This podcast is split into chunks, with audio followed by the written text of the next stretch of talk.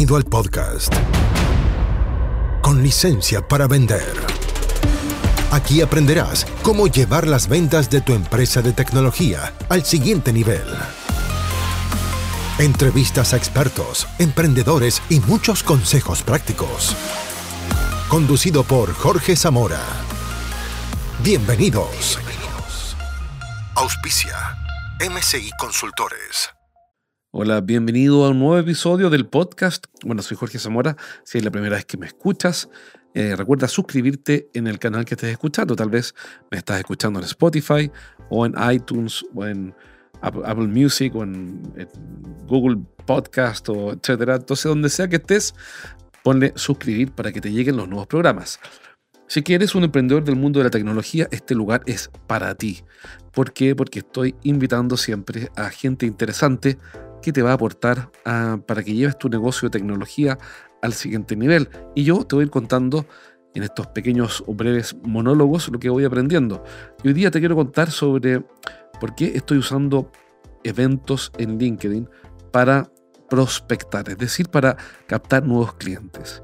Primero comencé haciéndolo, como siempre, para mi consultora, para nuestra consultora, y luego para clientes. Cada vez que, comillas, vendemos la pomada con algo, cierre comillas, es porque primero lo probamos acá. Y los eh, eventos de LinkedIn funcionaron súper bien y siguen funcionando bien. Entonces en este podcast te voy a explicar cómo usar los eventos de LinkedIn para conseguir nuevos clientes, de acuerdo también eh, voy a explicarte sobre los diferentes niveles de conciencia que tienen, niveles de urgencia, tipos de clientes, etc. Así que espero que te sirva, que saques ideas y que sobre todo implementes algo. Aquí va la explicación.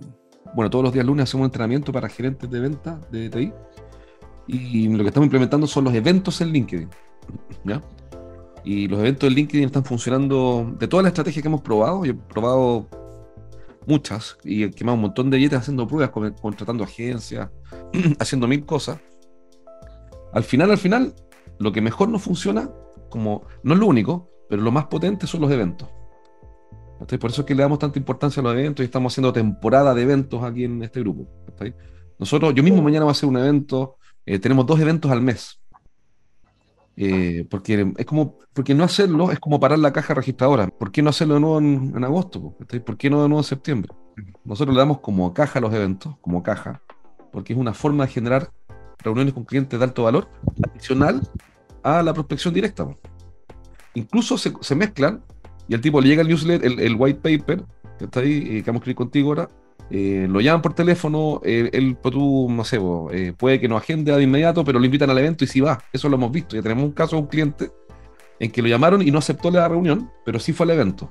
Claro, porque ponte en el lugar de él, dice, pucha, no estoy listo para dedicarte un espacio en mi calendario, pero me gustaría conocerte un poco.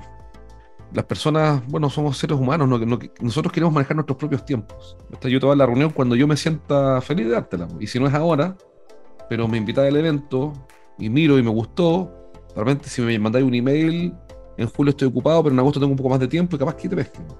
Pero nosotros tenemos que tener eh, esa estrategia de relacionamiento. Ideas potentes que podemos hacer. Mira, primero, tú hablaste de diferentes niveles de conciencia, ¿ya? Es decir, tus clientes van, se enteran de que viene esta ley de protección de datos y algunos y reaccionan distintos, como todos los seres humanos.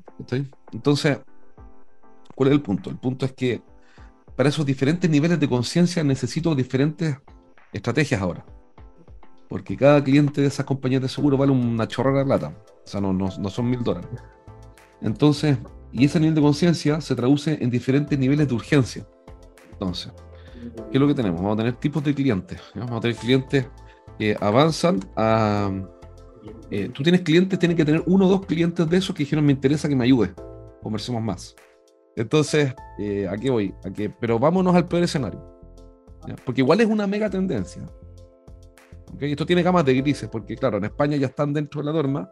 Entonces, pero seamos extremistas, porque hagamos el ejercicio mental. Porque igual estamos dentro de una mega tendencia. ¿Ya? Que si bien tiene gamas de grises, el mundo avanza hacia que cada vez es más difícil obtener los datos y usar los datos de otras personas. ¿sí? con gamas de grises. ¿okay? Puede que aquí nunca pase nada, puede que sea un poquito más difícil, no sé. Pero vámonos al extremo.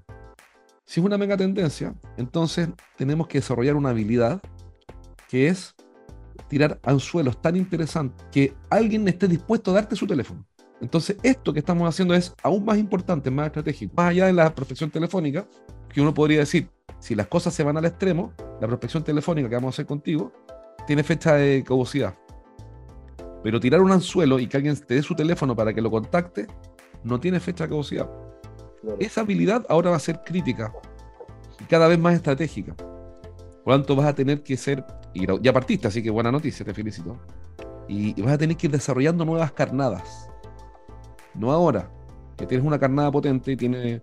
Pero todas las carnadas, los peces se acostumbran. Y yo, yo una vez fui a una clase de pesca con mosca y un tipo me explicaba que, no todas las moscas sirven para todo y no todas sirven todo el tiempo. Hay, hay, hay épocas. Entonces, esta carnada que te está funcionando bien, en buena hora está funcionando bien, solo que ya entraste en una dinámica por la cual vas a tener que ir gradualmente desarrollando nuevas carnadas, no ahora. Eh, ¿Para qué? Para cuando llegue la ley de protección de datos, eh, ahora la carnada diga cómo implementarla rápido o cómo implementarla en dos semanas y vas a tener que ir implementando nuevas carnadas. Y lo otro que va a tener una importancia estratégica, estratégica van a ser los emails.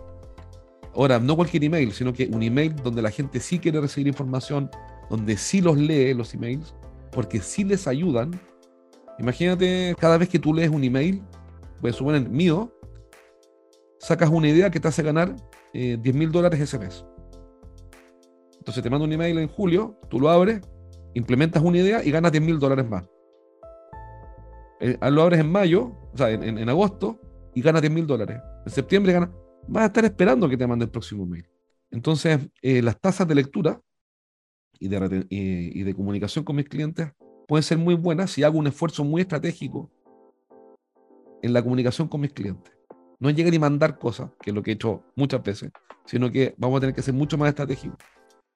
Y para eso, precisamente, ahora conecto con, el, con lo que estaba hablando Miriam, tengo que diferenciar el tipo de clientes para diferenciar el tipo de información que le voy a mandar. Porque necesariamente aquí estamos hablando del post-evento, ¿ya? Necesariamente pocos van a avanzar rápido y muchos van a avanzar lento, porque es la naturaleza del ser humano. Entonces, de 10 clientes que te dicen me interesa saber más de la ley de protección de datos, digamos que la Miriam consiguió, va a conseguir 7 reuniones, uno va a avanzar rápido, ¿ya? Acá. Uno va a avanzar rápido, otro va a avanzar más lento y otro dice no te necesito todavía. Entonces yo no puedo mandarle el mismo email ni darle el mismo tratamiento a cada uno, porque son seres diferentes. Tienen diferentes niveles de conciencia, que fue lo que dijo la Mira. Entonces, entonces ¿cómo, ¿cómo los voy separando? Para no tratar a cada uno, para tratar a cada uno como quiere ser tratado. Ojo con eso. Entonces, para eso existen las etiquetas. Entonces, ¿qué son las etiquetas? Son atributos que le asigno al contacto y estos atributos lo caracterizan. Y esto no estoy hablando de los campos dentro del CRM. Aquí nos metemos en una cuestión media técnica, pero que la verdad es muy estratégica. Es una herramienta técnica, pero con un foco estratégico. Las etiquetas me permiten caracterizar los contactos en n dimensiones, de manera no estructurada, totalmente diferente a los campos que son más verticales, son más, eh, vienen predefinidos, o yo los predefino. Entonces, por ejemplo, déjame mostrarte, eh, déjame mostrarte algunas etiquetas. Por ejemplo, en mi caso, estos se usan los CRM, ¿ya? Pero, ¿cómo implementarlo? Yo antes lo implementaba nomás, pero después se me armaba un desorden. Entonces, ahora, antes de implementar las etiquetas, por ejemplo, ahora estoy, estamos mejorando las etiquetas, ahora me hago un manual de etiquetas, que yo sé que parece algo aburrido como, como tema, pero no es aburrido porque eso me permite caracterizar acá. Por ejemplo, aquí yo podría decir a los que avanzan rápido, les voy a poner la etiqueta, me inventará, eh, ¿cómo se llama? Eh, ya, react, yo le pongo doble A, bueno, depende como lo quieras, ya, pero reactivo, cliente reactivo, pongamos, ¿ya? Primero las defines tú y segundo, cuando digo que está resuelto, el fondo que, que está la herramienta incorporada, no todos los CRM tienen, y segundo, que al definir ciertas reglas puedes aplicar las etiquetas. Por ejemplo, estoy mandándole un email, porque, porque estoy, estoy armando toda la estrategia de email, que es un gran tema, y sobre todo con el contexto que nos dio la Miriam, que es escalofriante, por lo cual vamos a tener que ser capaces de tirar muy buenos anzuelos para buenas carnadas para que los clientes solitos den sus datos. O sea, primero las defino, las defino yo. Vamos a ver un, vistazo rápido, mira, un vistazo rápido. Primero las defino yo en mi manual de etiquetas, que ya vamos a mostrar detalles, ¿ya? pero un vistazo general. Porque ahora yo tengo que tratar distinto a estas personas. Y ahora es fácil porque son 7 millones. Es fácil. Pero cuando hagas dos de estos al mes y tengas 10 al mes, después de un año son 120. ¿Está y, y, además se va a sumar gente, porque van a haber tipos que te decir, déjame invitar a mi jefe proyecto, déjame involucrar a no sé quién. Entonces se puede duplicar o triplicar. Por lo tanto, ya no son 120, 360 contactos. Imposible. Y Excel no te va a servir. Entonces, el manual de etiquetas, yo, por ejemplo, uso este formato que me lo definí yo, por tipo de contacto. Y esto yo lo trabajo con mi equipo. ahí? Y no les permito, aquí yo soy talibán, y reconozco que soy un, ¿cómo decirlo? Estamos grabando, pero soy sumamente desagradable. cuando, cuando alguien se sale de la norma, ¿está Y no respeta las etiquetas, ¿está En el fondo, yo soy súper flexible en todo, menos en esto, ¿está Aquí no, porque si alguien cambia la etiqueta, me descuadra los filtros y el tratamiento de los clientes. Y esto se los mando actualizados, ¿está Bueno. Entonces, tipo de contacto, si es lead, si es cliente, si es no target, muy importante la etiqueta, si es no target, un cliente que está en la base de datos, pero no califica, no lo borro de datos, le aplico la etiqueta no target para que no lo volvamos a invitar. Si no, tipo volver a recibirnos, oye, juntémonos mañana y no queremos verlo. Si es cliente target, que es un cliente que está en la mira dentro de un, foco, es decir, hago un filtro de clientes target, me aparecen los 20 que estamos prospectando. Para que cuando no sé qué hacer en el día o estamos perdidos en cómo generar oportunidad, oye, filtro clientes target, pum, nos estamos concentrando en estos 20. En mi caso, si tiene o no vendedor, cambia. una empresa de tecnología que tiene vendedor, tiene problemas diferentes a una que no tiene vendedor. Son problemas diferentes. Si es referidor, porque puede que no sea el cliente que toma la decisión, pero me refiere al que toma la decisión. Ya. Tipos de clientes por tamaño. Tenemos tres tipos de clientes. Empresas de tecnología que tienen 40 o más, que tienen de 15 a 40 y que tienen de 5 a 14 empleados. Y los tratamientos son diferentes, las ofertas son diferentes, las invitaciones son diferentes. Por ejemplo, en empresas que tienen 5 a 14 empleados, la cobertura Sense es más bien baja. Es poco relevante, pero de 15 a 40 empieza a aumentar la cobertura Sense y eso nos permite ofrecerle cosas diferentes.